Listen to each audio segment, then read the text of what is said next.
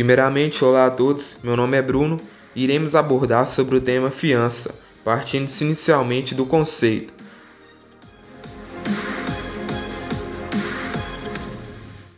A fiança é uma espécie de contrato através do qual uma pessoa, o fiador, garante com seu patrimônio a satisfação de um credor, caso o devedor principal, aquele que contraiu a dívida, não assou em seu vencimento, concluindo-se assim que estamos diante de uma garantia fidejussória, ou seja, de natureza pessoal lastreada pela confiança existente entre as partes. Nesse sentido, embora seja o patrimônio do terceiro que garanta o pagamento do débito, ela se difere da garantia real, que vincula determinado bem de propriedade do devedor ao cumprimento da obrigação. Bom, meu nome é Danilo Rodrigues e complementando o que Bruno acabou de nos dizer, vou falar um pouco sobre a natureza jurídica da fiança. Por garantia à execução de um contrato principal, a fiança tem natureza jurídica de contrato acessório e subsidiário. Dependendo e seguindo a sorte do contrato principal, sendo que sua execução ficará subordinada ao não pagamento do contrato principal pelo devedor. Em decorrência desta característica, uma vez sendo declarada a nulidade do contrato principal, a fiança desaparecerá, a não ser que essa nulidade decorra da incapacidade pessoal do devedor, salvo nos casos de mútuo feito a menor.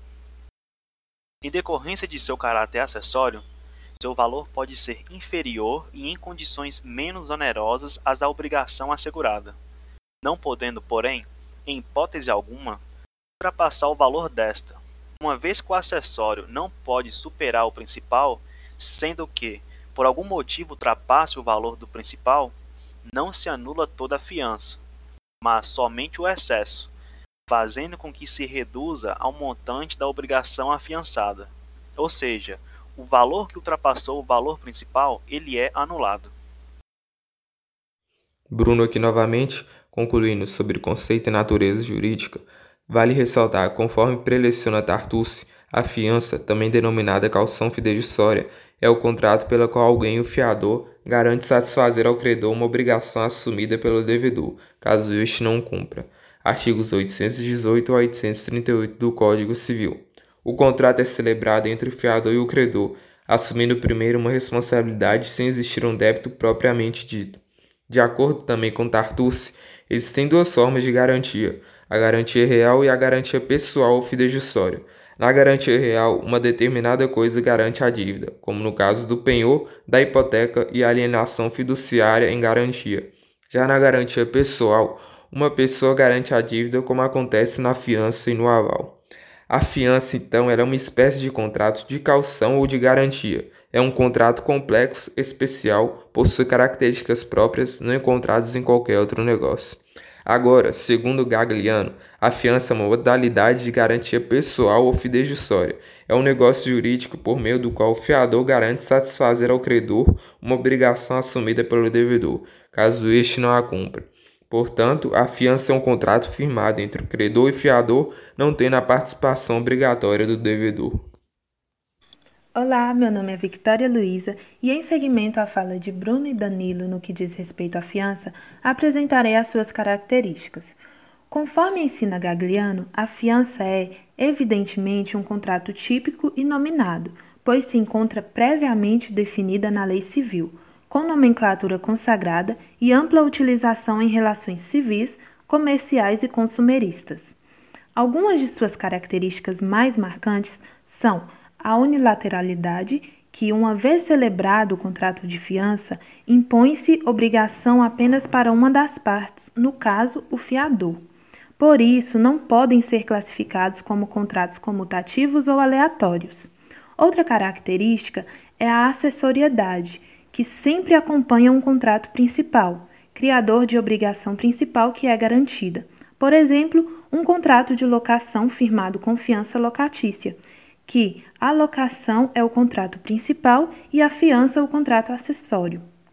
O contrato de fiança também é um contrato definitivo em relação às partes contratantes, que é o fiador e afiançado, mesmo tendo a sua produção de efeitos condicionada ao cumprimento de obrigação do contrato principal. Outra característica do contrato de fiança é a gratuidade, trazendo apenas benefício para uma das partes, no caso o credor, sem que se lhe imponha contraprestação alguma. Possui característica de não onerosidade, todavia, a fiança poderá ser onerosa caso o fiador seja remunerado. Tal retribuição, dada a natureza sui generis deste contrato, ausente a característica geral do sinalagma, há de ser efetuada pelo próprio afiançado, ou seja, quem se onera não é o credor, parte do contrato de fiança, mas o devedor afiançado. Trata-se de uma onerosidade especial, a exemplo do que ocorre na fiança bancária, pois o onerado não é parte do próprio contrato. Quanto à forma, a fiança escapa o princípio geral da liberdade da forma, pois em virtude de dispositivo específico, como previsto no artigo 819 do Código Civil de 2002, é exigido instrumento escrito, não admitido interpretação extensiva. Caso as partes pretendam dar eficácia erga omnes a este contrato, deverão registrá-lo no cartório de títulos e documentos reforçando o seu formalismo, em determinadas situações exige-se a outorga uxória, a teor do artigo 1647. Modalidades de celebração: paritária e adesão. Na modalidade paritária, as partes estão em iguais condições de negociação, livremente estabelecem as cláusulas contratuais. Na modalidade adesão, um dos pactuantes impõe as cláusulas do negócio jurídico. Aqui é a Maria Gabriela e dando continuidade à fala de Victoria, a fiança é um contrato individual, estipulado sempre entre pessoas determinadas.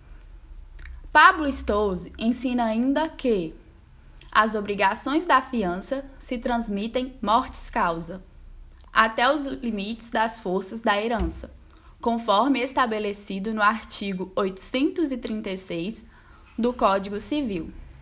A obrigação do fiador passa aos herdeiros, mas a responsabilidade da fiança se limita ao tempo decorrido até a morte do fiador e não pode ultrapassar as forças da herança. Desta forma, podemos afirmar que a fiança é um contrato personalíssimo, mas que, constituído o dever de pagar, pela inadimplência do devedor da obrigação principal, antes do advento da morte do fiador, esta responsabilidade se transmite a seus herdeiros. Quanto ao tempo, é um contrato de duração temporário. A duração pode ser determinada ou indeterminada, na medida em que haja ou não previsão expressa de termo final ou condição resolutiva a limitar a eficácia do contrato. Meu nome é Andressa e eu vou dar continuidade ao trabalho falando sobre os aspectos gerais e individuais. Levando em conta o benefício de ordem, em regra, o fiador só pode ser executado em caso de não pagamento pelo devedor originário é a chamada cláusula de benefício de ordem. Nesse caso, se eventualmente o fiador for executado pela dívida, pode-se livrar da execução indicando bens do devedor principal suficientes ao pagamento do débito. Mas, se constar no contrato de fiança a renúncia expressa do fiador ao benefício de ordem, e normalmente é isso que ocorre em contratos bancários, poderá então o fiador ser executado de imediato, sem que antes se esgote o patrimônio do devedor original.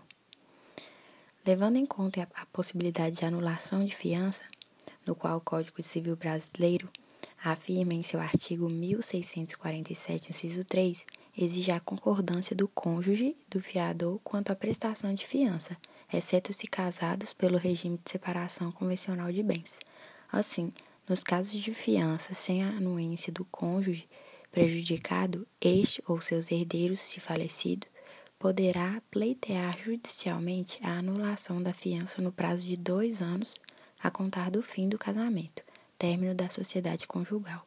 Se decorrido o prazo, a fiança permanece válida, por conta de se operar a perda do direito de reclamação dos prejudicados. Em outras palavras, ocorre a convalidação do contrato de fiança pelo tempo transcorrido, ainda que houvesse, de início, motivo para anulação.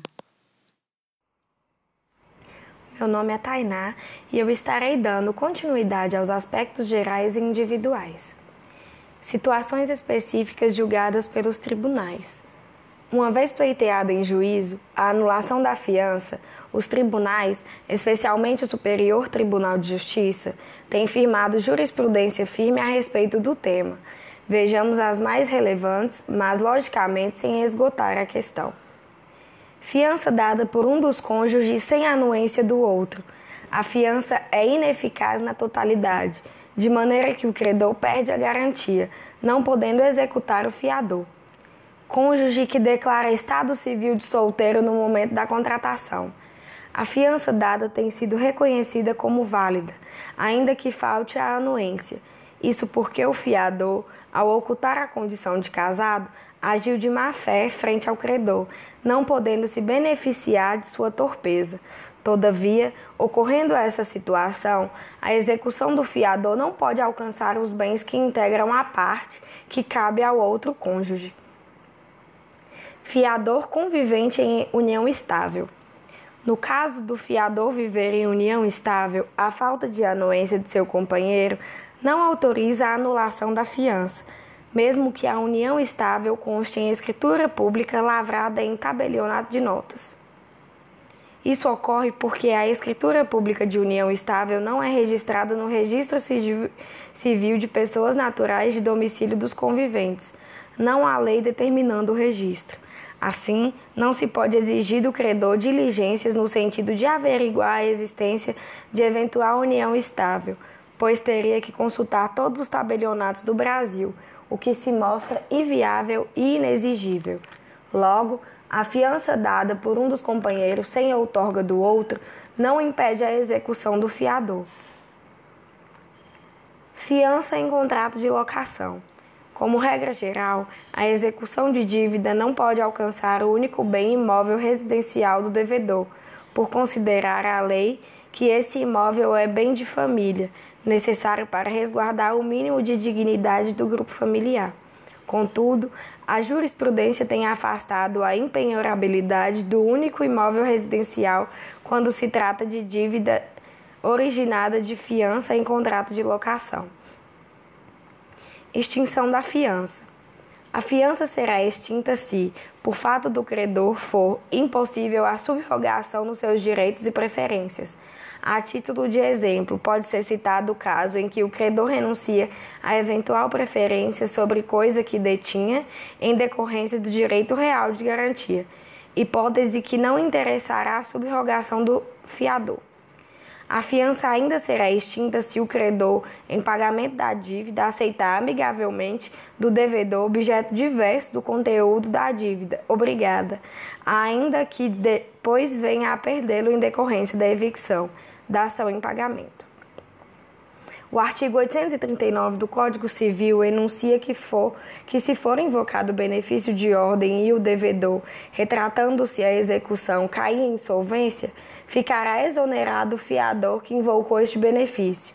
Para tanto, deverá o fiador comprovar que os bens por ele indicados eram, ao tempo de penhora, insuficientes para solução da dívida afiançada a norma tende a punir a inoperância do credor, a negligência do mesmo em receber a sua dívida. Além do que consta nesse dispositivo, a extinção de fiança pode ocorrer também por ato amigável entre o fiador e o credor, ou por decisão judicial em ação de exoneração de fiança que seguia o rito originário atual procedimento comum. Fala pessoal, tudo jóia? Aqui quem está falando é o Marcelo e vou dar continuidade à fala dos meus colegas. Irei abordar um pouco sobre a jurisprudência em teses. É, as teses que vou resumir aqui foram elaboradas pela Secretaria de Jurisprudência, mediante a exaustiva pesquisa da base de jurisprudência do Supremo Tribunal de Justiça, não consistindo em repositórios oficiais da jurisprudência deste tribunal. Então vamos lá, em relação à fiança, né? O fiador que não integrou a relação processual na ação de despejo não irá responder pela execução do julgado. a súmula número 268 do STJ. É, outro exemplo que temos para abordar seria que admite-se a substituição da garantia em dinheiro por outro bem ou por fiança bancária na fase de execução ou de cumprimento de sentença, em hipóteses excepcionais e desde que não ocasione prejuízo ao exequente. E para finalizar a minha fala, vou citar mais uma tese, é, onde diz que é válida a cláusula do contrato bancário que estabelece a prorrogação automática da fiança com a renovação do contrato principal. Então é isso, pessoal. Espero que tenham entendido um pouco em relação às teses da jurisprudência. Fala galera, beleza? Aqui quem está falando é Paulo. Eu vou complementar o que os colegas do grupo disse é, e principalmente, é, especificamente, na verdade, o que o Marcelo disse, né? É, acerca das dessas teses aí que foram elabor, elaboradas pela Secretaria de Jurisprudência, né? E que esses entendimentos eles foram extraídos de julgados que foram publicados até 20 de 4 de 2018. É, a tese em questão é a fiança, como o próprio Marcelo disse anteriormente. E além das teses que foram ditas por ele, vou citar aqui outras três que foram, é, que foram elaboradas pela Secretaria de Jurisprudência. A primeira é, fala o seguinte: que é legal a exigência de prestação de garantia pessoal e de comprovação da idoneidade cadastral do estudante e do respectivo fiador para a celebração de contrato de financiamento estudantil vinculado ao Fundo de Financiamento Estudantil, que é o famoso FIES, já conhecido né, por todo o país.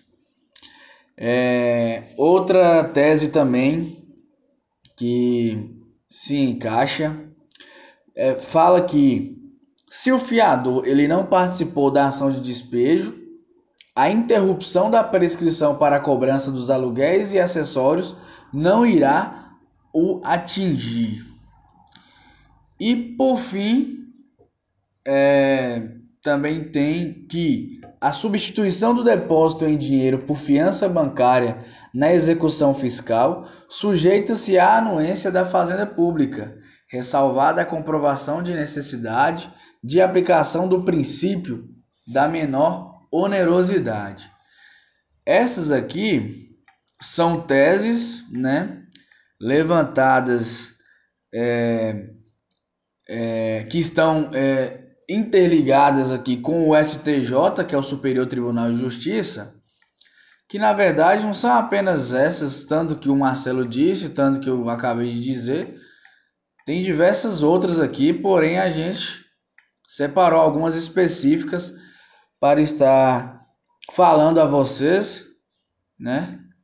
E que vocês possam buscar o melhor conhecimento possível com o nosso auxílio. Desde já, muito obrigado aí